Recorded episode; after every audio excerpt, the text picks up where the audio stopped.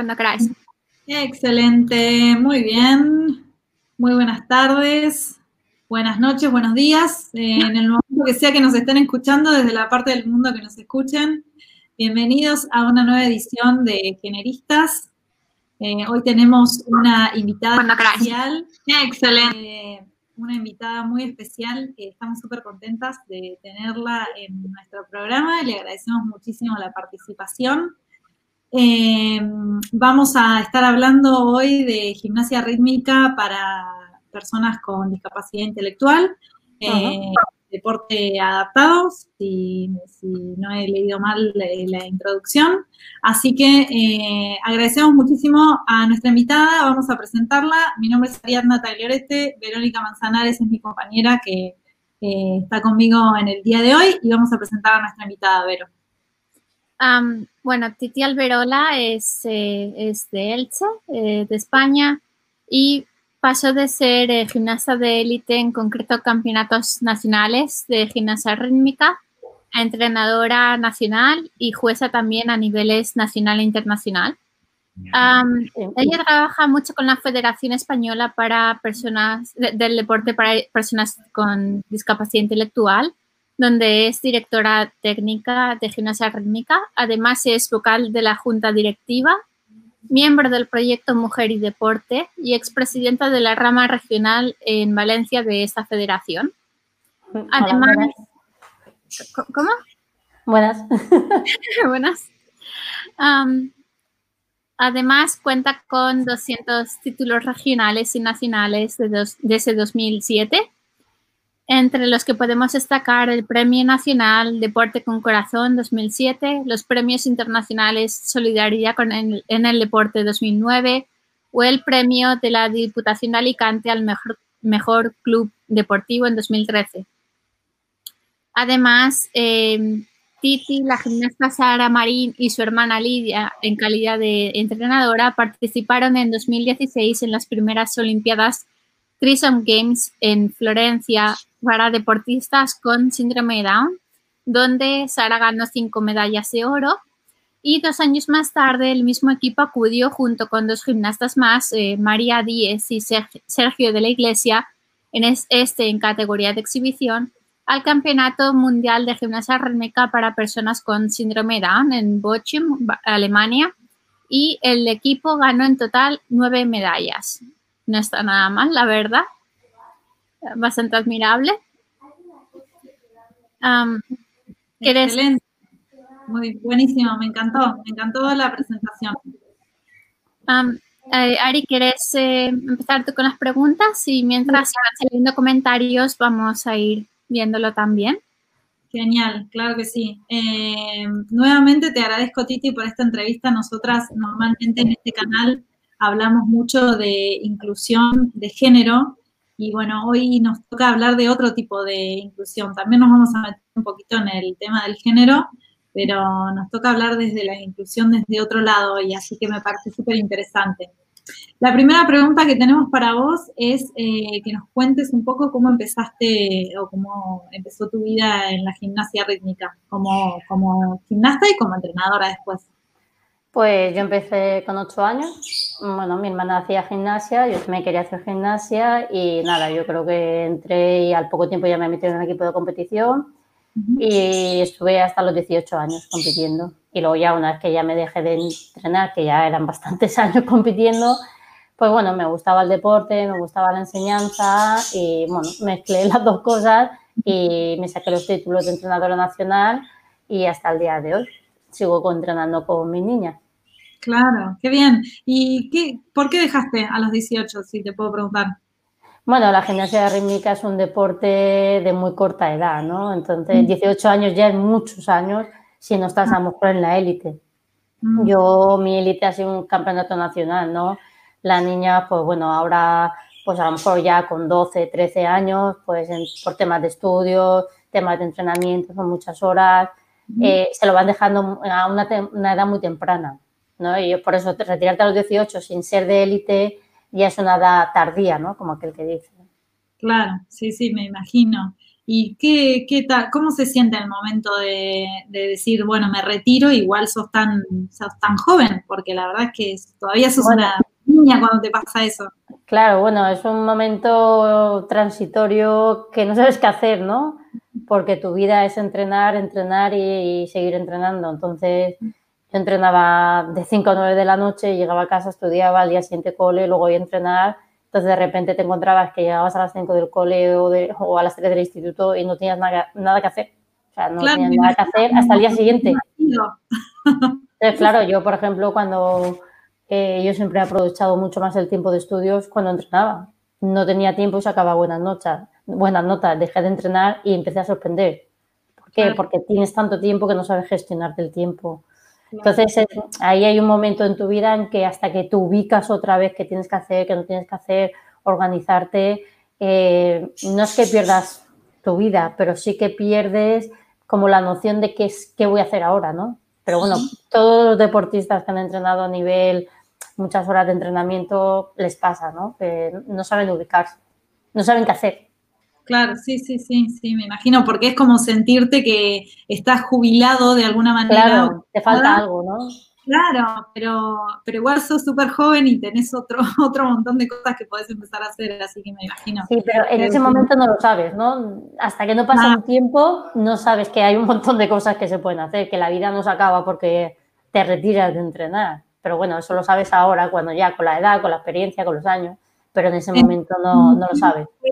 ¿Fue, rápido la transición de ser gimnasta a pasar a entrenadora o esperaste un tiempo y después te metiste a...? No, no, fue como algo muy seguido, ¿no? Porque yo era gimnasta, pero sí que ejercía de vez en cuando, pues estabas con las pequeñas y a lo mejor entrenabas con las peques y luego ya cuando ya te retiras, pues ya sí que pasó un tiempo hasta que ya realmente nos formamos el club, mis hermanos y yo, y ya me puse como entrenadora de, de mis gimnastas, ¿no?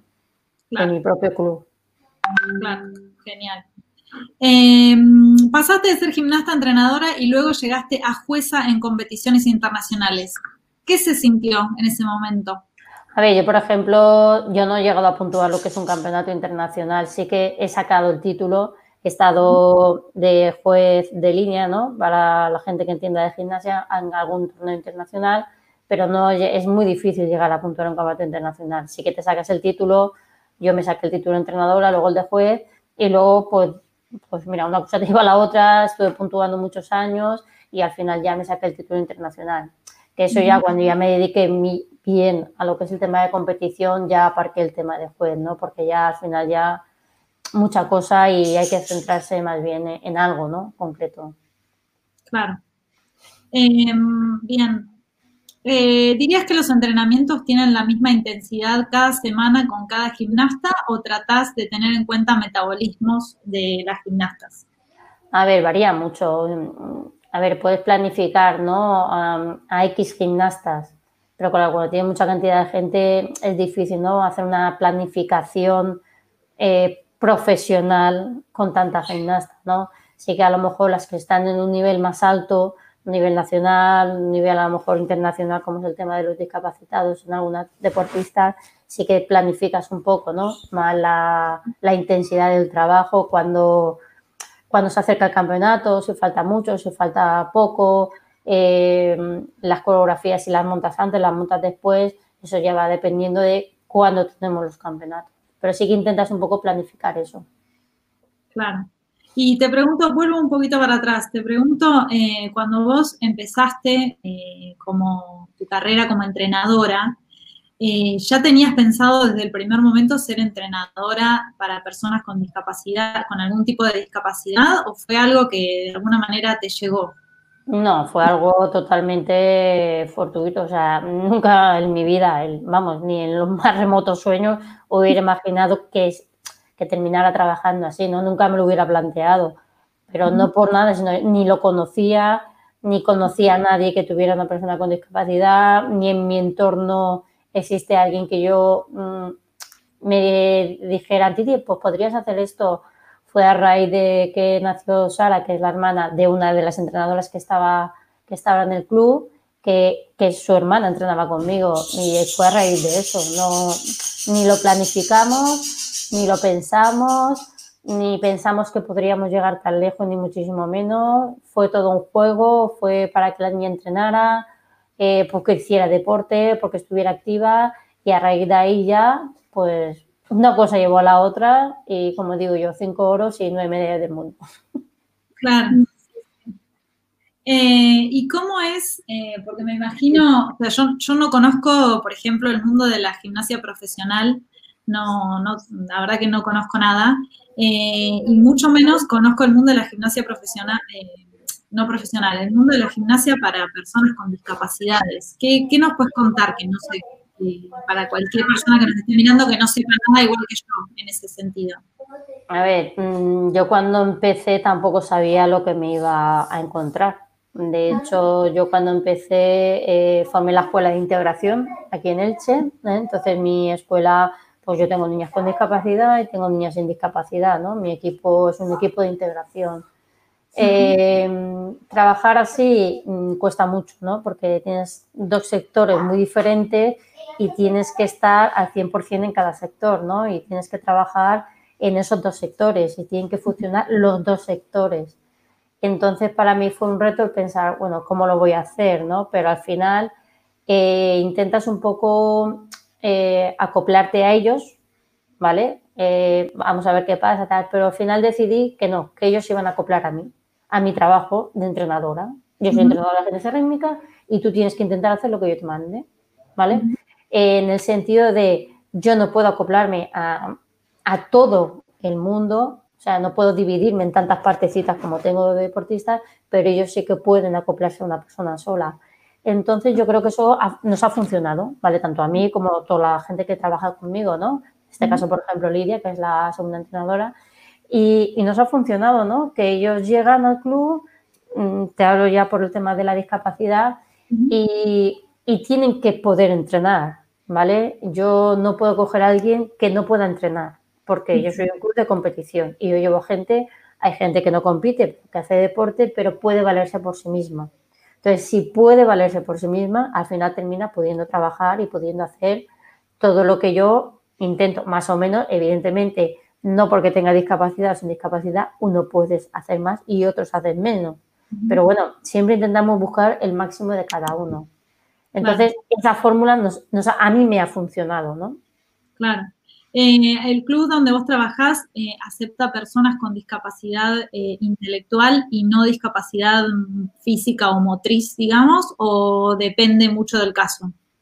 A ver, yo he tenido, por ejemplo, casos que yo no los he podido tener, porque yo ni soy una asociación, ni tengo mm, gente especializada en una persona. Yo no puedo pagar a un, técnico, a un entrenador para que esté con una única persona, porque nosotros somos un club humilde, de pequeñito. O sea, no, no dispongo ni de grandes subvenciones como para poder abarcar eso.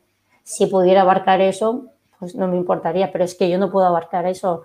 Entonces, claro, yo tengo que tener gente que pueda trabajar sola, que sea independiente, que se puede ir al baño en un momento dado y yo seguir trabajando, no estar pendiente de si tengo que ir al baño, que a veces nos pasa, ¿no? Bueno, pero también ellos, pues una vez que trabajas con ellos, pues un día vienen un poco peor, bueno, los acompañas al baño, vas con ellos, les pega, el, venga, no pasa nada, tal. Pero yo tengo que tener esa independencia, que si me dicen, Titi, puedo ir al baño, que se van solos y yo sigo trabajando, no me puedo dejar a 30 más porque me tengo que ir a hacer al baño con uno. Claro, claro yo necesito, o sea, necesito no, la gente que trabaja conmigo tiene que ser así, independiente. Claro, sí, perfecto. Eh, pero... dirías que cuando trabajas con, personas, eh, digamos, con discapacidad intelectual, ¿dirías que tienes que reducir un poco los equipos en comparación con los otros o el, tamaño de los equipos son los mismos? Eh, depende, depende mucho de las personas. Y no solo porque tengan discapacidad. Tengo discapacitados que trabajan tres, cuatro veces más que las que no tienen discapacidad. Entonces, no, a mí no me influye, evidentemente las personas con discapacidad tienen más dificultad en aprender, eso es de cajón, eso no es todo tan bonito, ¿vale? Tienen su dificultad y tal, pero sí que es verdad que a nivel trabajo eh, son muy trabajadores, puedan o no puedan, van a estar trabajando. Yo tengo niñas sin discapacidad que pueden y no trabajan.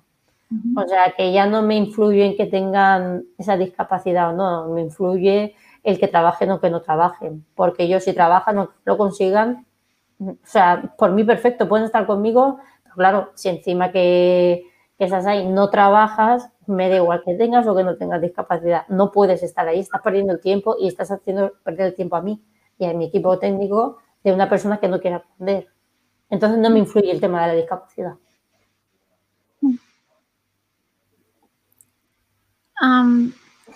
Pues, ¿Dirías que tratas de conceder algún tipo de permiso a las gimnastas que lo necesitan?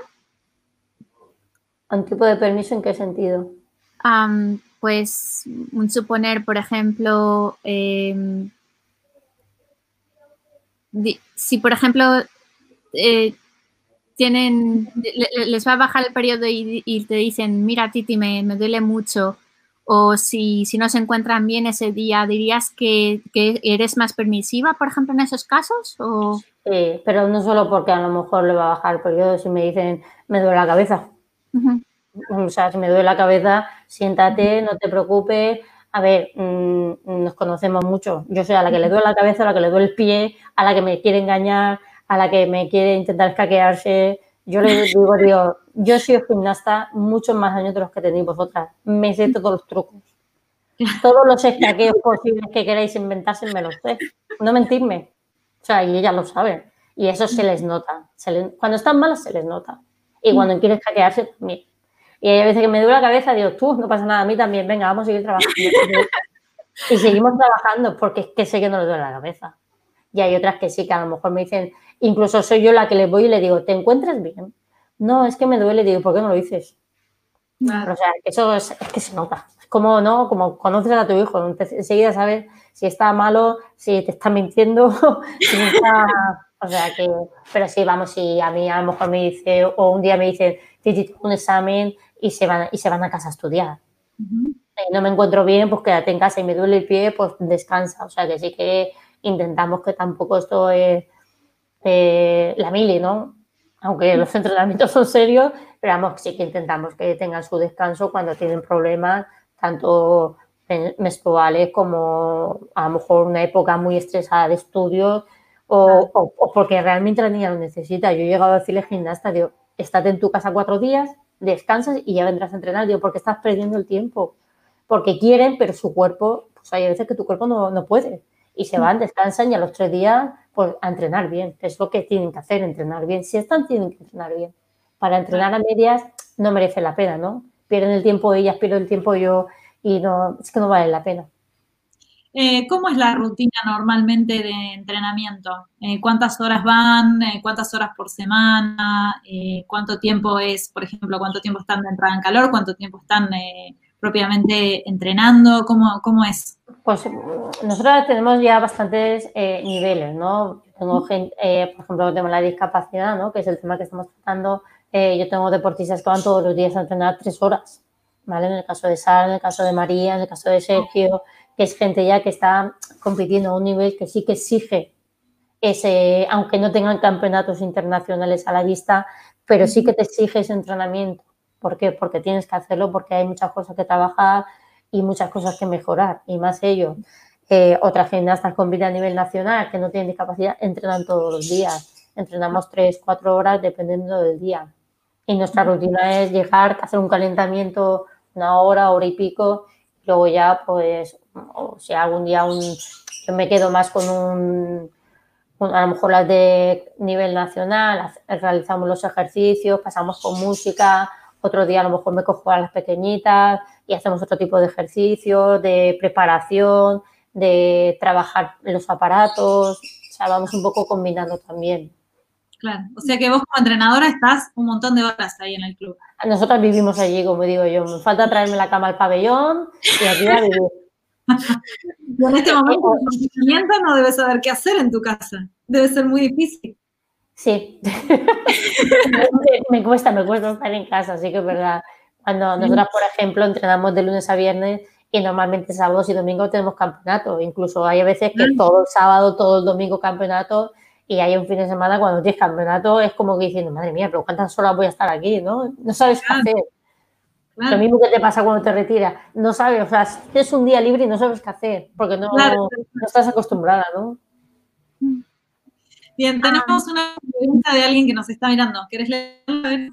Ah, sí, dice, hola, buenas tardes, me encanta el tema. ¿Qué tan difícil es aprender gimnasia rítmica después de cierta edad, por ejemplo, a los 30 años? Gracias. Bueno, querer es poder, eso es lo primero. Yo, yo por ejemplo, Sergio, que empezó, eh, Sergio no sé, no sé, tendrá ya 40 años, Sergio empezó a lo mejor con 25 años y chico, síndrome de Down, o sea, no sabía hacer nada absolutamente y ahora me gustaría que lo vierais, ¿no? Tengo gente mayor que tú la ves haciendo porteretas y las obligo a hacer esto. Yo, si eso lo tuviera que hacer yo, o yo no porque soy gimnasta, pero yo se lo mando a una madre de la misma edad de los que tengo entrenando con síndrome, con síndrome de Down, no solo con síndrome de Down, que tengo otras discapacidades, vamos, y me dicen que de loca para arriba, ¿no? Por eso digo que querer es poder, poder y los que quieren trabajar pues consiguen hacer cosas. La edad no implica el no poder hacer cosas. Y mm, te iba a preguntar también eh, con respecto a tus eh, alumnos o gimnastas que tienen discapacidad, ¿qué tan eh, valioso es el incentivo que tengan desde sus familias para poder, para poder seguir? Claro, el apoyo de la familia es, fundamental, ¿no? Si la familia no les obligan o no les eh, influyen positivamente a que tienen que ir a entrenar, a que es beneficioso, entonces ellos por naturaleza son cómodos y gandules, ¿vale? O sea, si es así, no es ni por criticar, ni porque menospreciar, ni muchísimo menos, es que son gandules por naturaleza, ¿no? Entonces, claro, ellos necesitan mucha motivación, mucho, venga, vamos a trabajar, ¿vale? A mí me cuesta, a lo mejor si yo tengo 21 o 22 discapacitados entrenando a la vez, claro, yo tengo que estar ahí al 300% para que me trabajen, porque es que tienes que estar todo el rato, trabaja, trabaja, trabaja. O sea, es, eh, y las madres también tienen que inculcarles las ganas de ir a entrenar. Aparte, ellos son muy disciplinados, eso sí que es verdad, que incluso madre me ha dicho, es que la tengo mal y quiero ir a trabajar, después déjala que venga y que trabaje. Y si se encuentra mal, que se siente. Pero si ella quiere venir, déjala que venga. Y de hecho van y trabajan y tan campantes. Claro, re bien. Bueno, gracias Vero, porque acá veo que en el chat acabaste de que es gandul, porque yo no quería contar, pero no sabía qué era esa palabra. No, no, no, no, te preocupes, es eh, solamente que bueno, hay, hay gente, por ejemplo, la, la chica que, comentó antes era de México, Ariadna es argentina, y no todo el mundo utiliza las mismas palabras, es por eso que expliqué un poco qué, era. Em, pero no, no te preocupes, no, te disculpes por eso. Cada, persona puede hablar. La lingüística es muy bienvenida en este canal, que no te preocupes. Em, nos pregunta la, la misma chica de antes, eh, ¿qué, eh, ¿qué, qué, tal son importantes son los hábitos alimenticios, los vicios, alcohol, café, cigarros? ¿Se requiere alguna alimentación en concreto? A ver, ellos, por ejemplo, también por condición, ¿vale? Eh, comen mucho, ¿vale? Ellos sí que tienen que llevar mucho cuidado con la comida porque comen mucho. O sea, yo nunca les prohíbo que, yo por ejemplo no les pongo ni dietas, y les digo porque muchos también están medicados, ya solo la medicación les influye. Entonces, claro, eh, mm, ponerles a dieta mm, es que no puedes, no, para mí no tiene sentido, pero sí que les digo que se cuiden, ¿no? Pues que no coman bocadillos, que no coman esto, pero bueno, eso ya es más de los padres, porque ellos no van a seguir una dieta, ni van a ser responsables en hacer eso. Eso ya más de los padres que los controlen, que los, si no, ellos estarían comiendo todo el día solo piensan en comer. Igual me imagino que, por ejemplo, los, que, los atletas que son más, eh, que tienen un nivel competitivo por ahí más alto, como esta chica Sara que mencionaste, a lo mejor sí tendrá que seguir un, régimen más estricto o no. Tampoco tan... yo a nadie les he dicho que tienen. Sí que es verdad que a lo mejor si los veo alguna época un poco más sobrepasados de peso, yo lo digo, mm, lleva cuidado. Pero solo, mm, o sea, mi frase termina ahí lleva cuidado, ¿no? Cuídate y ya está. y ya si quieren hacer lo que lo hagan si no quieren hacer lo que no lo hagan. A ver, por ejemplo, la rítmica normalizada, ¿vale? Sí que eso es súper importante y cuenta mucho en la nota. En ellos no. Entonces tampoco insisto en todo eso, porque tampoco les influye tanto. Les influye a la hora de hacer los ejercicios, podrán hacer más cosas o menos cosas, pero a la hora de la puntuación no les influye tanto. Entonces tampoco me preocupa mucho. ¿Y qué de los equipos, digamos, que no son deporte adaptado? Eh, ¿Al resto del equipo sí que le dices, quítate esto, quítate lo otro? Lo digo una vez. ya. Si quieren que hagan caso y si no quieren que no hagan caso. No, no tengo esa obsesión con el peso. O sea, yo sé de entrenadores, de, clubes que sí que están, que las pesan a las niñas, que les llevan un control médico, que no, yo simplemente intento inculcarles que se tienen que cuidar, ¿no? Que lleven una alimentación sana. Pero como yo he sido gimnasta, sé que no lo van a hacer, ¿no? Porque es muy difícil que lo lleven, es muy difícil que lo controlen, es muy difícil que una madre o un padre esté encima para que lleven esa dieta padres trabajan, las niñas a lo mejor llegan del instituto, se van a entrenar y no venía la madre ni el padre. Entonces es muy difícil. Entonces, inculcarles a una niña que a lo mejor eh, eso derive a problemas de alimentación y que yo he tenido alguna gimnasta que me han venido, es que en otro sitio, tal, no sé qué, y yo no, no quiero eso. Si tienen, y además les influye, sí que es verdad que les influye. Yo se lo digo, digo, esto es así. Y la rítmica y el deporte es así. O sea, si jugaras al fútbol, pues a lo mejor daba igual. Pero la rítmica requiere esto. Tú, si quieres avanzar, tienes que cumplirlo. Y si no, no pasa nada. Pero luego no te quejes. Eso sí que se lo digo.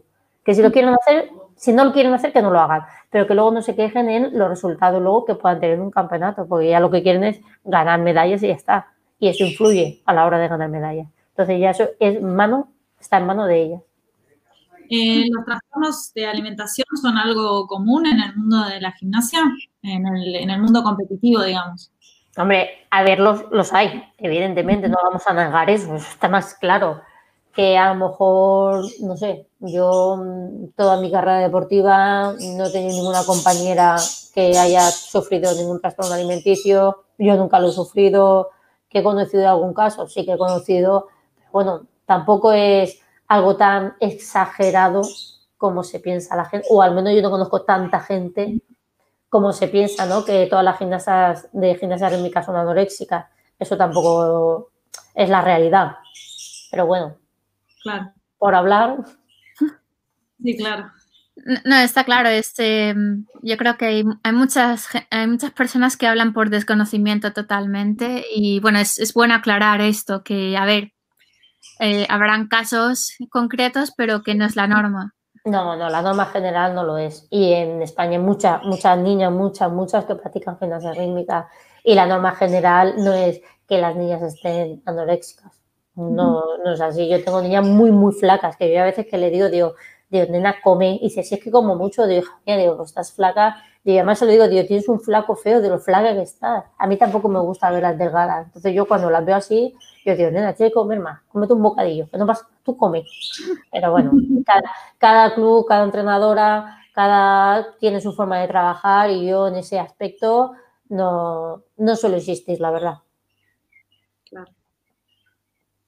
Bien. el deporte adaptado para personas con discapacidad intelectual es muy importante también para el Club Algar, donde eh, Titi entrena a varios equipos y además, eh, Titi es la vocal eh, de la Junta Directiva de la Federación Española de Deportes para Personas con Discapacidad Intelectual, como ya contamos antes. ¿Podrías contarnos cómo empezaste a trabajar con, esta federación? Pues también fue un poco casualidad. Yo desconocía totalmente lo que era la FEDI, ¿vale?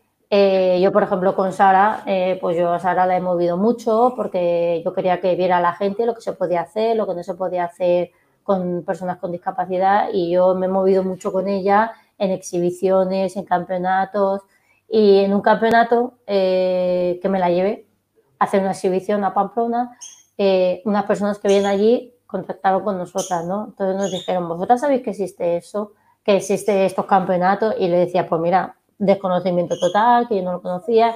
Dice, pues mira, precisamente, no sé si era, no, eso fue en noviembre o diciembre, pues dice, precisamente el año que viene el Campeonato de España será en Torrevieja. Entonces, claro, yo me presenté, fui allí, saqué a sala de exhibición y ya me puse en contacto con ellos, ¿no? Yo me ofrecí, dije, pues si os puedo echar una mano o si necesitáis algo, pero claro, tampoco pensaban ni que me iban a poner como directora técnica ni nada, yo era un poco intentar ayudar en lo que yo, lo poco que conocía en ese momento, ¿no? De la gimnasia rítmica y la discapacidad y echar una mano. Y a raíz de ahí, pues ya nos involucramos con la federación hasta el día de hoy, ¿no?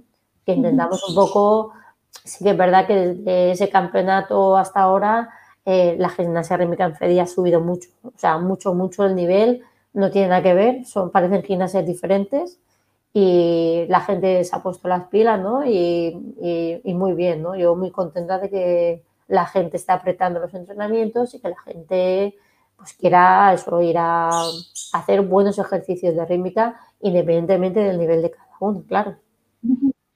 La federación de la que hablas eh, es una eh, federación que se autofinancia, depende del Estado, ¿cómo funciona?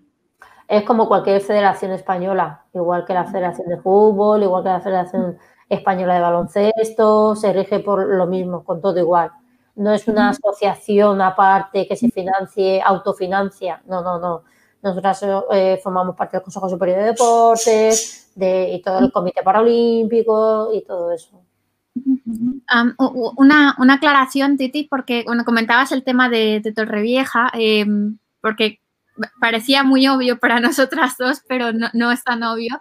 Em, digamos, eh, Torrevieja es una localidad que está también a como 20, 30 kilómetros de Elche, está también en la costa. Entonces, el hecho de que de un campeonato de Pamplona que está a la otra punta del país, digamos, te digan, te van a hacer un campeonato al lado de tu casa, Sí.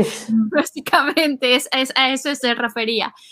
Sí, sí. De hecho, en ese campeonato había gente que yo conocía y yo les decía, digo, pues vamos a ver, si sabéis que yo estoy trabajando con una niña con síndrome de Down, ¿cómo no habéis dicho nada? Y dice, pues Titi, es, que ni caer en decírtelo. O sea, tampoco lo relacionamos ni nada. Por eso digo que fue todo mucha casualidad. Porque si yo en Pamplona, esas personas nos acercan a nosotras, o sea, el campeonato es en Torrevieja y yo no me entero. O sea, me, hubiera quedado igual, ¿no? Pero bueno, por suerte, pues mira, eh, contactaron con nosotras y la verdad es que muy bien, ¿no? Claro, yo llevé a Sara, Sara es muy pequeña, o sea, cuando Sara cuando empezó era muy pequeña. Entonces, claro, ellos se impresionaron, ¿no? De lo pequeña que era, todo lo que podía hacer. Entonces, claro, damos, por ejemplo, antes eh, no se podía competir a partir de hasta los 15 años, ¿no? Conseguimos que bajaran la edad a 8 años, porque yo les decía, es que la rítmica es edad temprana. Pero claro, antes las personas con discapacidad intelectual eh, no hacían deporte. Y, todo, y, todo, lo que se veían eran personas mayores ya para hacer deporte. Lo que está consiguiendo la federación, después de muchos años, es conseguir que mucha gente joven empiece a hacer deporte. Entonces ahora tú te vas a un campeonato de FEDI en cualquiera de las disciplinas que, que hay y ves gente joven, que era lo importante, ¿no? Que saliera la gente joven para hacer el deporte. Claro. Tenemos otra pregunta. Eh, ¿Qué tanta presión implica en los pequeños menores de 10 años? Eh, perdón, no, sí está bien. Eh, porque es un deporte que requiere mucha disciplina. ¿Cómo crees que influye en su desarrollo social, emocional, etcétera? A ver, la gimnasia rítmica es mucha disciplina, son muchas horas de trabajo y es mucho, mucho sacrificio, pero muchísimo. La que quiera lo tiene que coger y la que no lo tiene que dejar. Es así de simple. Creo que, o sea, que así se entiende muy bien, ¿no? Eh, el nivel de exigencia es mucha. Si tú quieres llegar a algo, o sea, te tienes que exigir muchísimo. Si no, olvídate. Porque yo tengo niñas que no se esfuerzan y luego se lamentan porque no consiguen. Y yo soy muy realista, digo, es que tú nunca vas a conseguir nada porque es que no trabajas. O sea, tú tienes que trabajar y tú tienes, aquí las cosas no se regalan te lo tienes que ganar tú. O sea, sí que es verdad que tiene un nivel de exigencia máximo, mucho. Cada una ya, tengo niñas que no lo han aguantado, otras que sí que lo aguantan, otras que están ahí que no saben qué hacer, qué tal, y lo tienes que explicar así, ¿eh? Aunque sean niñas pequeñas, pero claro, las niñas pequeñas de otros clubes que ganan también tienen que eh, estar en el mismo nivel de exigencia. Yo se lo digo, si, si ella otra niña de otro club, con tu misma edad, gana, es porque está trabajando. Si tú no trabajas, no puedes ganar. Entonces, se lo tienes que plantear muy bien a las niñas para que entiendan que si quieres lograr algo, te tienes que sacrificar. Si no quieres lograr nada, no pasa nada. Vienes, trabajas, luego te vas a tu casa y no pasa nada y no tienes esa presión, ¿no? Que a veces, igual que yo les inculco esa presión porque quieres sacar el máximo, porque vas a un campeonato, quieres ganar, porque entrenamos para ganar, ¿no? O sea, lo de participar por participar, que se dedica a la competición, no es así. O sea, yo, yo soy entrenadora de competición y yo quiero ir a ganar. Si no, me quedo en mi casa. Yo no estoy trabajando para participar. Yo estoy trabajando para participar, que puede ser ganar, porque para eso estoy trabajando con ella. Otra cosa es que luego, por circunstancias, falles, no falles, no es el día de la niña, ese día la niña no se encuentra bien, no puede dar el 100%, pero si tú estás haciendo un trabajo, un trabajo de buen entrenamiento, lo que quieres es ir al campeonato y intentar ganar. Y ganar ya no es llevarte la medalla, ganar es hacer tu ejercicio bien hecho y que la entrenadora te diga, muy bien, lo has hecho muy bien. Para mí eso es el ganar, no el que te cuelguen la medalla. La, gimnasta busca la medalla, ¿no? La entrenadora busca el que tu gimnasta haga un ejercicio bien hecho. Claro. Me imagino que también debe ser difícil eh, sobre todo la disciplina con las eh, gimnastas eh, adolescentes, porque por ahí se pierden eh, ocasiones sociales o hay, no sé, tienen cumpleaños, tienen, quieren salir, quieren hacer otras cosas y bueno, por ahí es un sacrificio muy grande el que tiene, para ellas implica mucho sacrificio perderse de ocasiones sociales, me imagino. Ya, pero la que realmente quiere el ganar, lo hace. Sí, claro. O sea, le compensa hay, gente que no, evidentemente, pero bueno, eso es libre. Digo, aquí no estáis obligadas a venir. Ni tu madre te obliga, ni yo te obligo a estar aquí. Tú decides lo que tienes que hacer. Por eso, eh, por eso decía que yo con 18 años era muy tarde ya, me había retirado ya muy tarde. ¿Por qué? Porque ya a los 12, a los 13, ahora y es antes, las niñas con 11 años ya están saliendo. Entonces, cada vez es más temprana la edad en que se retiran. ¿Por qué? Porque es más temprana la edad en que empiezan a salir que empiezan con las tonterías normales de la edad, de las hormonas y de todo, ¿no? Y ahora que yo tengo muchas adolescentes, la madre, teléfono cada dos por tres. Titi, es que tal, digo, ya, digo, mira, yo no la voy a defender porque eso no es defensa, digo, pero es que están para darle dos guantas y que espabilen, pero es que tienen que pasar, es que esa época la tienen que pasar, y es que es así. Tal cual. Igual todos los deportistas de alto rendimiento tienen ese sacrificio social, digamos, de que no, hacen una vida normal eh, cuando son adolescentes o cuando están ahí en los, en los 20. Ya, pero eh, cuando tú eres de alto rendimiento ya para ti es como un trabajo. Claro. llegar a, llegar a ese nivel, o sea, para ti ya es, lo primero es un reto y si lo consigues ya lo, lo haces como un trabajo. Entonces, claro, o sea, yo quiero hacer esto, pero claro, a niveles más locales, a nivel más regionales, nacionales, entonces ya es totalmente diferente. O sea, la élite es la élite, todo el mundo quiere estar en la élite y llegar a la élite es de aquí no me muevo, mm. a no ser por circunstancias, ¿no?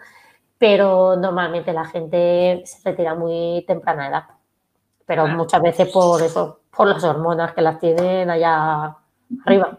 ¿Te has encontrado con, con, casos en que a lo mejor la gimnasta o el gimnasta en todo caso, eh, quiere ir a competiciones, pero al mismo tiempo no quiera sentir tanta presión y la familia está en plan, venga, inténtalo eh, de nuevo, tal, no sé cuántos.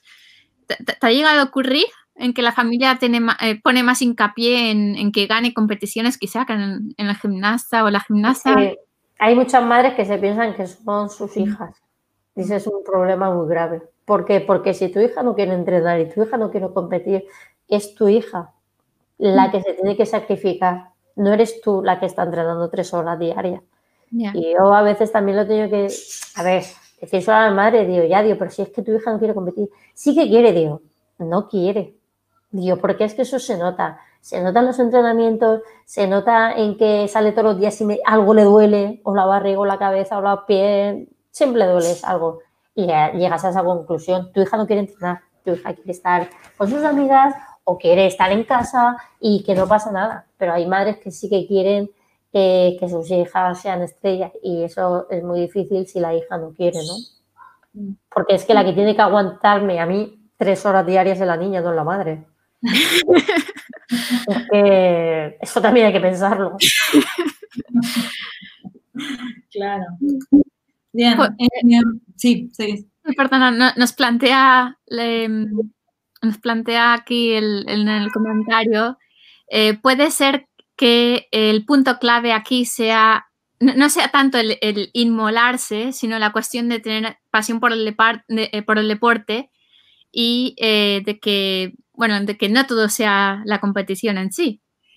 A ver, no todo es la competición, vamos, eso está más claro que hago. Yo tengo niñas que entrenan mucho y no compiten y no quieren competir y me parece estupendo. Es que es, es que es tan lícito como lo otro, o sea, me parece súper bien pero al final terminan compitiendo. es verdad, es verdad. O sea, yo he tenido gimnastas que venían a entrenar, Titi, pero yo no quiero competir. Que no pasa nada, mujer, que yo ni les insisto, yo las trabajo igual, ¿eh? porque me parece estupendo que una niña quiera hacer eh, gimnasia de competición. De competición me refiero a estar tres horas entrenando, el sacrificio que requiere eso, tanto físico como de estudios como todo, y que no quiera competir pero al final mm, es que, o sea, al final terminan compitiendo. Pero yo tengo muchas niñas que entrenan a lo mejor con el equipo de competición y por condiciones físicas a lo mejor no, no llegan a poder competir, pero les encanta hacer gimnasia de competición yo las tengo ahí entrenando, siempre y cuando trabajen. Si no, tampoco lo podría, no, no podría sobrellevarla, ¿no? Porque si encima que no trabajas, estoy en un equipo de competición, eso pero son niñas que trabajan, pero por lo que sea no quieren competir o por bien de estudio o porque a lo mejor no se lo pueden tomar en serio porque tienen academia tres días a la semana, pero entonces hay mucha, muchos casos, ¿eh? Bien, em, sigo con otra de las preguntas que teníamos eh, previstas. Eh, fuiste entrevistada por varios medios de comunicación a nivel local, regional y nacional, especialmente después de que una de tus gimnastas, Sara Marín, ganase cinco oros en los Trisom Games, Olimpiadas para personas con síndrome de Down de Florencia. ¿Crees que esto ha ayudado al club, por un lado, y al hecho de que la sociedad entienda un poco mejor la realidad de los atletas con discapacidad intelectual por el otro? A ver, ha ayudado. Eh, Hombre, eso, siempre ayuda, ¿no? Eh, yo la verdad es que prácticamente mm, tengo el mismo equipo que hace desde el 2007, ¿no? Prácticamente, la verdad. Eh, me refiero a las personas con discapacidad intelectual. Que esté mejor mirado, mm, a ver, mm, es que depende, ¿no? Yo, yo, a ver, nosotras, por ejemplo, eh, sí que estamos muy bien miradas, ¿no? No hemos tenido falta de que la gente se interese, que la gente quiera saber, que la gente eh, nos, ha, nos ha abierto una puerta y nos han dado a conocer, no, nos podemos quejar de eso. Que el deporte en sí, con discapacidad intelectual, le falta mucha publicidad, ahí sí que es verdad que eh, falta mucho, pero muchísimo, ¿no? Porque, por ejemplo, en FEDI hay muchos campeones del mundo, atletismo, eh, natación, o sea, mucho, mucha gente buena y la gente no lo sabe, ¿no? Nosotros, por ejemplo, a nivel local, a nivel somos, sí que somos conocidas en ese sentido, sí que hemos sido eh, tratadas bien a nivel eh, comunicación, ¿vale? Pero lo que es sí el deporte, yo creo que falta y falta mucho. Más visibilidad por parte de la prensa por ahí. Por parte de los medios de comunicación, ¿no? Yo siempre tengo esa, con los medios de comunicación, son muy crítica en ese sentido y hablo con muchos periodistas y yo se lo digo, Dios, es que no, no le dais la difusión. Sí, sí que se la damos, Dios, no se la dais, no. Porque un día vayáis y hagáis una entrevista a un X deportista, eso no es darle visibilidad. Visibilidad es cada tres meses, cada dos meses, sacar una noticia, igual que hacen el CAR de, de gimnasia o el CAR de no sé qué. Entonces, nosotros, por ejemplo, ahora se ha visto todos los deportistas que están empezando a entrenar, nadie sabe si los deportistas con discapacidad han empezado a entrenar eso, es lo que me refiero, ¿no? Sabemos que está entrenando, eh, yo qué sé, o la natación, o gimnasia rítmica que ha salido hace poco, o lota artística que acaban de salir en la tele, que los reyes han ido a los CAR, pero ¿alguien sabe si algún discapacitado empezó a entrenar? Nadie. Eso es lo que me refiero, ¿no? Que ahí estamos como un poco discriminados. ¿Que no generamos dinero? Pero bueno, ahí estamos. Bueno, lo, de generar dinero, ¿no? En realidad depende también de si las empresas están dispuestas a, invertir, digamos, en facilitar el que determinados o determinadas gimnastas vayan a competiciones. No, claro, a ver, y en general dinero me refiero a lo mejor que no somos un, deporte mediático, ¿vale? Nivel fútbol. Mm. Ya no, ya no hablo de mi, deporte, hablo ya de la federación, ¿vale? hablo de FEDI. No somos una federación mediática. Como no somos una federación mediática, pues no hay tantos patrocinadores. Si es que esto es la pescadilla que se muerde la cola, ¿no? Esto es un círculo vicioso. No somos mediáticos, no hay grandes patrocinadores. No hay grandes patrocinadores, no podemos ser mediáticos. Claro, todo eso influye mucho. Da lo mismo que tengamos campeones del mundo y eso da lo mismo porque nadie lo conoce, nadie lo sabe. ¿Dirías que hay en cierto modo una falta de interés en la sociedad? Aparte de, aparte de la parte de los medios, ¿dirías que la sociedad también como que se centra en otras cosas? ¿Se centra, por ejemplo, en el fútbol y decide mirar a otro lado? Sí, vamos, seguro. Sí que es verdad que desde que yo empecé, que también lo desconocía, ahora eh, sí que hay una mayor visibilidad en todo el tema de la discapacidad. ¿no? Por ejemplo, la película Campeones, que fue un boom sí que ha dado esa visibilidad, ¿no? Y, esa película es real como la vida misma. O sea, yo veía esa película y es como si estuviera entrenando. O sea, es así. O sea, la gente no se puede imaginar, porque claro, yo que lo conozco desde dentro, yo me, reía con la película porque es que tiene unos puntazos muy buenos, pero es que no es para reírse porque realmente tienen esa dificultad para trabajar. O sea, todo lo que en la película parece gracioso es lo que nos pasa día a día, ¿no? Y es así de, crudo. Entonces, claro, a raíz de la película sí que es verdad que el tema de la discapacidad es como que ha pegado un boom, ¿no? Pero un boom que ya está pagando. No es un boom que diga, ah, mira, pues no, porque ya han pasado X años de la película tal y ya como que se está volviendo otra vez a pagar el tema de la discapacidad, ¿no? Pero bueno, nosotros seguiremos aquí, evidentemente, con o sin patrocinadores, con o sin eh, publicidad mediática, no, porque no nos queda otra, ¿no? Eh, tengo una pregunta más. Em, ¿Pensás que existe dentro del mundo de la gimnasia rítmica para personas con discapacidad intelectual, ¿existe el sexismo? ¿Lo has visto? Eh, no sé, ¿qué me puedes contar al respecto? A ver, a ver, así en la rítmica tampoco puedo, no sé, tampoco puedo decirte que existe, existe. No es una cosa que diga es así muy clara. Yo creo que no, tampoco, no, no. En, la parte que yo conozco o en la parte que yo he vivido. yo creo que en tal en sí la, discapacidad tiene su problema. O sea, no, no, la discapacidad tiene el problema. O sea, que la gente a lo mejor al ser una persona con discapacidad, eh, como que eh, rechaza tampoco quiero hablar, decirlo así, ¿no? Tiende a sentir más pena que, mirar los logros de esa persona. Sí, claro. Yo, a ver, yo por ejemplo, y sí que soy muy crítica en ese tema, eh, a mí no me gusta que haga una entrevista de un deportista mío por pena. Claro. No, porque yo he trabajado mucho y mi deportista ha trabajado mucho para conseguir lo que hemos conseguido y yo no le quiero dar pena a nadie y un deportista mío no le quiero dar pena a nadie porque es que no, es que no dan pena, ¿no? Yo cuando les digo, digo, vete a entrenar tus tres horas diarias, aguanta lo que tenemos que aguantar nosotras y entonces luego piensa si te da pena o no te da pena. Porque esa niña o ese niño o esa persona que tengo de 40 años, mm, a mí no me dan pena.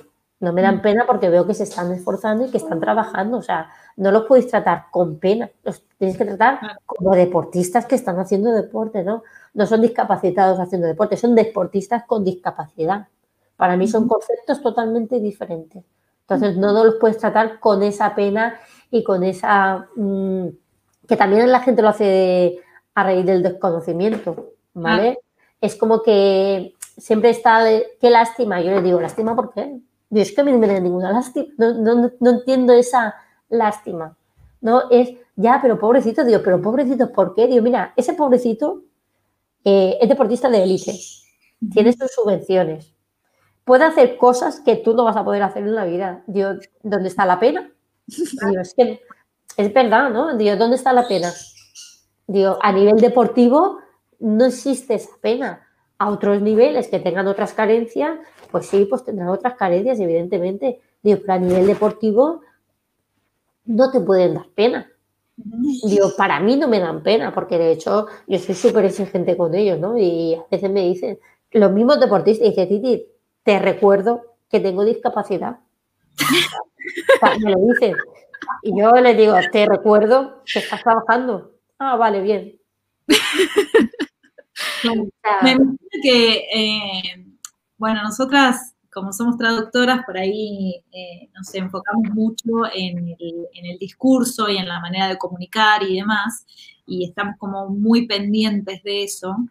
Y mm, yo antes de, cuando estaba preparando un poco esta entrevista, estuve mirando algunos videos y otras entrevistas que te han hecho y demás, y la verdad que en algunos casos veía como eh, cada vez que le hablaban a tus deportistas como un tono paternalista, como si le hablaran a un nene de cinco años, claro, como muy chiquito, y capaz que, y son personas eh, ya casi adultas, eh, o adolescentes o preadolescentes y, los tratan como si fueran una nena de tres años. Entonces, me imagino que ese, ese tipo de discurso no te debe hacer sentir muy cómoda ni a vos ni a tu deportista. A ver, em, eso es a lo mejor lo que a mí me, no es que me cabré, ¿no? Pero es lo que, es como que pobrecitos, mm. sin decir la palabra, ¿no? Es como lo que dices tú, es que es como si estuviera hablando con un niño de 5 años. Estás hablando con un tío de 40 años que lleva entrenando conmigo por 15 años, mm. que tendrá su discapacidad o no discapacidad, pero se merece ese respeto de una persona de 40 años. Claro. O sea, y es así, independientemente que su mentalidad a lo mejor sea más juvenil o menos juvenil, pero estás entrevistando a alguien que ha ido a un campeonato del mundo. O sea, no estás entrevistando mm, cualquier cosa, ¿no? Entonces, yo, por ejemplo, sí que hay veces que, no es que me cabré, es que pienso que, que tienen que tratarlos como deportistas de alto nivel. Y deportistas de alto nivel significa que se interesen en cuántas horas trabajan, en si se han lesionado, en si un día han podido entrenar pues porque no se sienten mejor o han tenido un dolor de barriga, en preguntarles qué, música te gusta o si sales de paseo con las amigas. No veo yo a Rafa Nadal diciendo que es que me voy con mis amigos de paseo. Mm. O que le pregunten qué música te gusta. Mm. Eso es lo que, que bueno, que, cada uno puede entrevistar como que quiera, ¿no? Pero creo que se merecen la misma profesionalidad que a un deportista o cualquiera, si es que me da igual que tenga discapacidad o no, ¿no? Pero que se interesen por su trabajo, por su entrenamiento, por sus horas de entrenamiento duras que las tienen, por si tu entrenadora te ha gritado, si tu entrenadora no te ha gritado, si te ha castigado, si no te ha castigado. Yo a ella los castigo, como las castigo a las otras, los he mandado a su casa a mitad de entrenamiento y ella llama a su madre y digo, mira, vete por tu hijo, porque es que no me está haciendo ni caso. O sea, que igual que yo los trato así, yo creo que todo el mundo debería tratarlos así, ¿no? Claro, uno más, justamente ahí está la inclusión. Ahí está la integración, ¿no? No podemos tratarlos eh, como discapacitados para una cosa y que no sean discapacitados. O son discapacitados o no son discapacitados. O sea, tú no puedes, eh, dependiendo de qué, tratarlos de una manera o de otra. Mi punto de vista, ¿eh? Yo nunca los he tratado como discapacitados y además ellos lo pueden saber. Cualquier persona que me conozca o que nos ha visto entrenar eh, saben que somos mm, telita marinera, saben que les pegamos los gritos, saben que no les toreamos ni media, o sea, no, eh, pero igual que un día puede venir mal y puedes un poco pasarle la manica por el hombro, pero es que se lo hago a ese y se lo hago a, la que no tiene discapacidad, ¿no? la gente debería de tratarlos en ese sentido así, ¿no? Claro, sí, sí. creo, creo yo. No, por supuesto, por supuesto. Hay dos comentarios más. Uno es, ¿crees que la visión por parte de la sociedad tiene que ver con la falta de atención de los medios al tema? Al final ellos se enfocan en lo que busca el público. Sí, ya lo hablamos. Mm, esto es, bueno, más o menos lo que estuvimos hablando antes de que como no dan dinero, eh, los medios dejan de prestar atención.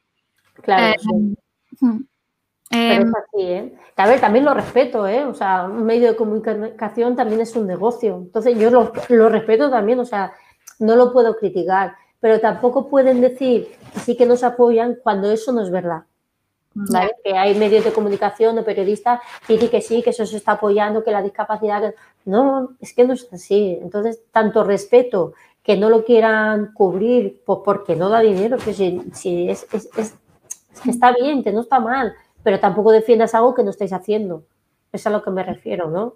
Que cada uno puede cubrir, igual que cada uno con su dinero se lo gasta lo que quiere y tal. Pues los periodistas lo mismo, lo quieres cubrir, bien, que no lo quieres cubrir, también, bien pero luego no te des el pego o no te des de que has ayudado o que no has ayudado, porque hacer una entrevista no es ayudar, ayudar es hacer un seguimiento.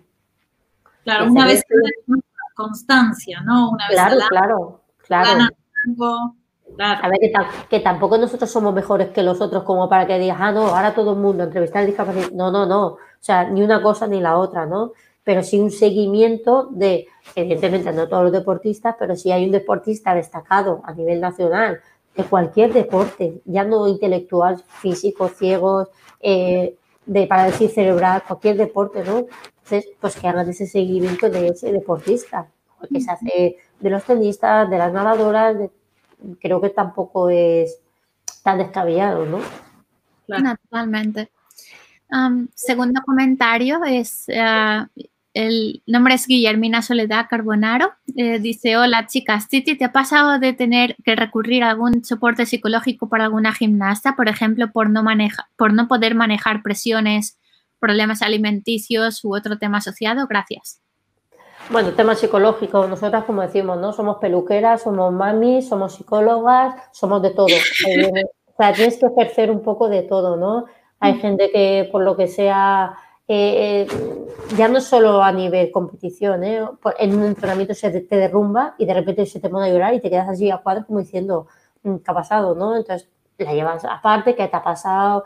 ¿Qué tal? O gente que a lo mejor tiene problemas con las compañeras y luego te toca coger madres, muchas madres que te llaman, Titi, por favor, habla con mi hija, que es que no puede ser porque eh, se está pasando, porque no sé qué, y te toca hablar con la hija para solucionar, entre comillas, problemas de casa. No de casa, sino de comportamientos en casa, ¿no? De que lo típico de la adolescencia, se piensan que son mayores, que tal, y, no es así, ¿no? Y sí que tienes que cubrir esa parte. Y la presión lo mismo. Yo, por ejemplo, podré, y además ella lo sabe, ¿no? Yo soy muy, burra, muy, muy entrenando, ¿no? Me gusta mucho tal. Pero en las competiciones, si la niña falla, pues a fallar, ¿qué vamos a hacerle, no? pues chica, no pasa nada. Y ellas se ponen a llorar como digo, chica, ni que se acabara el mundo. Has fallado, pues has fallado, que no pasa nada. Sí, que es verdad que la que no entrena y luego falla y me pone a llorar, digo, no llores. Yo, porque es que tienes la culpa tú. O sea, que es así. Por eso sí que un poco maneja la situación según también la niña, según el trabajo que hace la niña, según el comportamiento de la niña, que no todo es tan bonito, que hay niñas que les tienes que echar el paquete, pero porque no pegan ni chapa. Niñas que no les tienen, niñas que trabajan muchísimo, y, llega al campeonato y fallan. ¿Qué haces con eso? No puedes hacer nada. Pues decirle, pues ya vendrán otros campeonatos mejores. Sí que tienes que jugar ahí un poco con, ese tema, ¿no? Con el tema de la psicología. Claro. Eh, nombras mucho niñas, niñas. Te pregunto por sin, completamente sin saber, ¿también entrenan eh, a varones o son una minoría muy pequeña? A ver, sí que tengo chicos, pero es la costumbre ya. las, niñas, las niñas, que algunas son de 40 años, como le digo yo, nena, si podemos salir de fiesta, podemos ir de fiesta. Que tengo edad. Un porcentaje más bajo de varones. sí, por ejemplo, de chicos solo tengo tres. Ah, claro. Por eso ya la costumbre de decir niñas, niñas. Pero niñas, te digo niñas y tienen 40 años. No claro. nada. Pero bueno, ya la costumbre, como están todo, como yo las tengo todas juntas, eh, no digo, eh, los discapacitados, los no discapacitados, no, yo digo todos juntos, ¿no? Entonces yo digo las niñas. Sí, sí, perfecto, perfecto. Eh, muy bien. Desde vista del lenguaje y la comunicación, ¿cuánto influye la manera de hablar para comunicarse con personas de discapacidad intelectual? Hombre, yo creo que como todo, yo creo que mucho. Eh, yo tengo gimnastas que, yo les grito mucho, les hablo, pero están acostumbradas a eso. Y tengo a otras que les toca hablar, venga, va, no pasa. O sea, mm, es depende de la manera que están acostumbrados a mí, ¿no? Eh, pero también me pasa con otras, con las que no tienen discapacidad, ¿no? Que yo a algunas les puedo pegar mil berríos que vamos, que lo ven tan normal. O sea, no piensan que estoy cabreada y a lo mejor estoy como una loca y gritando y, ahora, y a otras, si le levanto la voz, ya la ves ahí con los ojillos así ya llorosos y yo le digo, no te estoy gritando. O sea, no es que te esté riñendo tal, es que en un pabellón sea, tienes que gritar, Que le está gritando a una que está a 13 metros de ti. Y viene y dice, no me grites, Dios, si no te grito no me oyes. es, así, ¿no? Pero sí. que es verdad que según con quién coges un tono de voz o coges otro. Pero es por lo que se han acostumbrado también de mí, ¿eh? Bien. ¿Dirías que a veces da la sensación un poco de que las familias como tratan de sobreproteger un poco a, las personas con, con y sin discapacidad, especialmente las, digamos, diría, las nuevas generaciones parecen estar mucho más sobreprotegidas, por ejemplo, que, las personas más, más mayores. ¿Has visto ese cambio de... Mira, por ejemplo... Hace 20 años les podías pegar 20 gritos y ahora ya te tienes que controlar. Sí, por ejemplo, con los discapacitados sí que es verdad que ahora es como que los protegen menos, ¿vale? Mm. Que hace 20 años. Mm. Y a las niños al revés. Hace 20 años no había esa sobreprotección y ahora es muy protegidas. Y además eso se nota en la niña. Mm. También depende del carácter de los padres, porque tú ves al padre, ves a la niña y, y, y entiendes cómo es la niña de conforme son los padres, ¿no? Pero es al revés, los discapacitados los veo yo que están como no menos protegidos, sino que les meten más caña mm. en el sentido de trabajar, en el sentido de hacer cosas que hace 20 años. Ya no hay tanto la excusa de, ay, no, pobrecito, no. Eh, ahora vas a ponerte a... Sí, sí, sí. Ahora, vas, a pencar y vas a pencar bien, ¿no? Porque yo a lo mejor digo, ay, pues tráeme la... No, es que mañana tiene no sé qué. No, es que al otro tiene no sé cuándo. Digo, pues chica, qué vida social que tienen esto. O sea, tienen mil cosas natación, teatro, gimnasia, eh, una charla de no sé qué, digo, chica, pues tenéis ahí la agenda súper ocupada. Y las otras al revés, las otras es como que están como más protegidas. No sé, lo comparo con mi época de gimnasta, ¿no? Que están, mm, a ver, como milindrines. Yo le digo, parecéis milindrines, que os vais a romper. en mi época, o sea, hacíamos burradas para entrenar y, y ahora no, ahora ay, es que le hace daño. Digo, señora, la rítmica hace daño. ¿Qué es lo que quiere que le diga? o sea, estirar hace daño. Ya, pero si le hace daño que no lo haga, digo, pues si no lo quiere hacer, que no compita. O sea, en esa protección me refiero, ¿no? Mm. Es lo que se ve ahora. Antes había más sacrificio. Yo en mi época nos sacrificábamos más. Ahora es que todos los días entrenar, no dos días. Digo, pues con dos días no, no querrá luego que su hija sea algo en la gimnasia rítmica porque es muy difícil, te sale una de cada X. O aquí entrenas o no hay milagros, milagros aludes. Mm. Sí, tal cual. Sí, bueno, interesante, la verdad me parece genial. Eh, bueno, vamos llegando al final, ya hace una hora que estamos hablando acá, se pasó volando. Eh, personal o profesional en mente que, que te gustaría compartir con nosotras? Pues ahora mismo, como estamos como estamos, no tengo nada. Sinceramente, estamos expectantes a ver qué pasa. ¿No saben nada cuándo, cuándo van a poder volver a entrenar? No, no sabemos cuándo podemos volver a entrenar. Eh, a ver, en teoría, por ejemplo, el Campeonato de España de los Discapacitados, que era aquí en Elche, que era en marzo, en marzo, la semana siguiente de la cuarentena, o sea, a una semana tuvimos que abandonarlo todo y en teoría es en noviembre. Pero bueno, igual llega noviembre y nos dicen que no podemos celebrarlo. O sea, es lo único. Gimnastas sin discapacidad que nos han pasado al Campeonato de España, no sabemos si podrán competir. O sea, estamos la verdad es que bastante expectantes a ver qué pasa. A nivel internacional, eh, no tenemos nada de momento. y ahora mucho menos, claro. O sea que no estamos un poco a ver qué pasa. Tampoco podemos trabajar con un objetivo porque no lo tenemos. Claro, ¿no?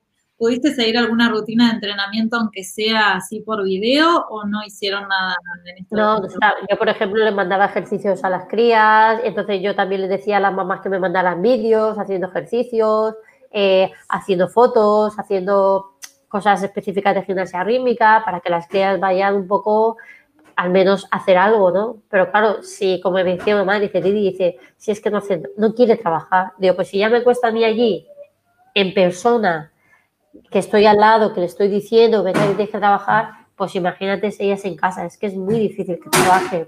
Y es normal, o sea, no hay nadie que le esté gritando como para decir, voy a ponerme a trabajar. Es que es complicado, ¿eh? ha sido bastante complicado todo esto. Sí, me imagino. Bueno, bueno, llegamos al fin. No sé si tenés algo más para agregar. no, la verdad es que, bueno, hemos acabado con las preguntas que teníamos eh, planeadas por ahora. Em, lo único, eh, eh, cuando estábamos preparando un poco las entrevistas, estuve mirando las redes sociales del Club Algar y habían muchas fotos también de, las gimnastas, que, quizás lo que comentabas, que les pedías a las madres que mandaran fotos de vez en cuando, eh, haciendo cosas que dices, ojalá tuviera yo esa, esa elasticidad. Pero... Pues de pequeña la tenías. Sí, sí. Eh. se pierde. Pero también se trabaja. No, no, no, desde luego. Um, pero sí, es, eh, ¿crees que el hecho de, que las niñas tienen tan presente el hecho de que no hay, no se sabe un poco cuándo van a poder volver, que, existe esa, esa desgana también? Eh, ¿Crees que eso influye mucho? Sí, claro, 100%. O sea, las crías están ya desesperadas, ¿no? Las crías, las madres, las tengo todas desesperadas, pero es que no, no, les puedo decir, no sé nada. De hecho, no, claro, no, depende de ti. claro, eso, es algo totalmente, y además esto va cambiando de un día para otro. O sea, igual a mí me han dicho, mira, Titi, no te vamos a dar pabellón, hasta que veamos nosotros que igual mañana, mira, pues, o la semana que viene, mira, pues ahora sí que te vamos a dar. Y empezamos a entrenar ya de golpe, ¿no? Pero claro, es que es muy complicado, ¿eh? Yo sé que las crías están, pues eso, ya desanimadas.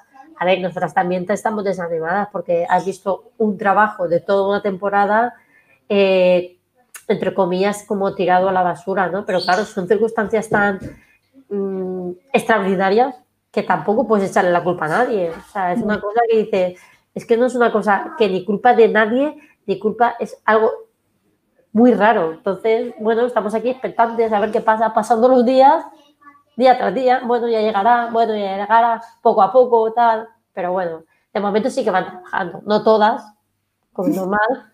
Ya. Pero sí que algunas sí que la verdad. Y algunas incluso han mejorado. Claro, están trabajando ellas solas, como digo yo. si es que no habléis con nadie, ¿cómo no vais a mejorar? Estáis trabajando. Más fácil imposible. Es lo que hay. A ver si cuando empecemos seguimos igual, no habléis con nadie, venid a trabajar, ya veréis cómo avanzáis. Creo que eso no lo van a tener en cuenta. Claro, no sé si lo van a hacer eso, no lo van a cumplir, me parece. Seguro, vamos. Dirías que a veces da la sensación un poco como las niñas, eh, bueno, los y las gimnastas en realidad, acuden un poco a los, a los entrenamientos como a ver con quién me junto hoy eh, sí, tengo muchas así, sí, sinceramente. Escucha, y muchas entrenadoras que vean esto, vamos, seguro 100%. Siempre, siempre hay alguna que yo le digo, digo, no vengas. si no, si no quieres venir, no no pasa nada. Pero sí, yo, y se lo digo a las madres, ¿eh? o sea, que no es decir que yo es que quiero allí gente y gente. No, yo quiero gente que trabaje. Si no trabajan, como digo yo, si yo tengo 100 niñas, digo, prefiero tener 50 pero 50 que trabajen. No 100 que de las 100 te trabajen 25, porque es que no me merece la pena. Y yo he hablado con madres para decirles, tu hija no trabaja, no la traiga, no quiere venir. Pero, ¿qué sí que quiere Dios? Dios que no quiere. Digo, luego no te quejes de que le riño o que le grito o que digo, ¿qué necesidad tiene la cría de que le esté gritando, que le esté riñendo? Digo, porque si está aquí, digo, al menos que trabaje algo. Les entra por uno y les sale por otro, hijas. Claro, es que cuando vamos a entrenar, vos las, las intentás entrenar por lo menos a todas por igual.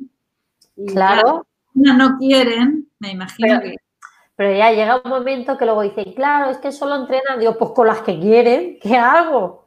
Si yo quiero que tú trabajes y además que yo de vez en cuando las cojo y les pego el chorreo para que ellas sean conscientes, digo, si yo quiero que tú aprendas, pero tú no quieres aprender, ¿qué, qué estoy haciendo yo? ¿Qué pérdida de tiempo estoy haciendo yo? Digo, es que estoy perdiendo el tiempo pierdo el mío, pierdo el tuyo, no estás estudiando, luego suspende, digo, y encima estás aquí es que no sé qué haces aquí. O sea, si vienes, trabaja. Porque, eh, a ver, estar ahí tres horas, que te estén gritando, que te estén riñendo en el sentido de corrigiendo, ¿vale? En que haces esto mal, tienes que mejorarlo. Te estoy explicando cómo lo tienes que hacer para hacerlo bien y tú sigues haciéndolo mal, es porque no quieres avanzar. Entonces, no tiene sentido, ¿no? Es como si estás en clase, te están preguntando y estás mirando por la ventana. Es que es lo mismo, ¿no? Y entonces, y peor, porque físicamente tienes ese cansancio físico. Pero bueno, ahí está. Sí, qué difícil, qué difícil. Em, bueno, vamos a terminar acá, Vera, ¿te parece? Sí. Em, bueno, me, nos ha encantado tener la, conversación. Espero que, a ti también te, haya gustado y... Ha sido muy ameno. ¿Cómo? Que ha sido muy ameno, muy divertido. ese, era, el objetivo. divertido ha sido. bueno, agradecemos muchísimo, Titi, por habernos brindado este, este tiempo para charlar un poco, para que nosotros podamos acercarles a, nuestras, a nuestros seguidores un poco eh, lo que es la gimnasia rítmica y también el deporte eh, para personas con discapacidad. Así que ha sido un placer eh, tenerte acá. Bueno, yo espero a lo mejor que haya gente que a lo mejor no conocía ¿no? este tema, un poco que, tenga algunos conceptos claros ¿no? de lo que es el deporte con discapacidad, que bueno, que es un trabajo duro, sinceramente es un trabajo bastante duro, pero también tiene su recompensa y, merece la pena, ¿no? Pero bueno, también hay que estar ahí, ¿eh? que estar ahí, como digo yo, gritándole a una persona que sabe que a lo mejor no te está entendiendo, eh, es difícil, ¿eh? Pero bueno, al décimo grito ya me entiende. Entonces ya volvemos otra vez a gritar. Bueno, muchísimas gracias Titi, muchísimas gracias por este encuentro, gracias Vero y bueno, será hasta el próximo encuentro de generistas. Un beso grande y gracias a todos por escucharnos y vernos. Adiós. Hasta luego. Chao.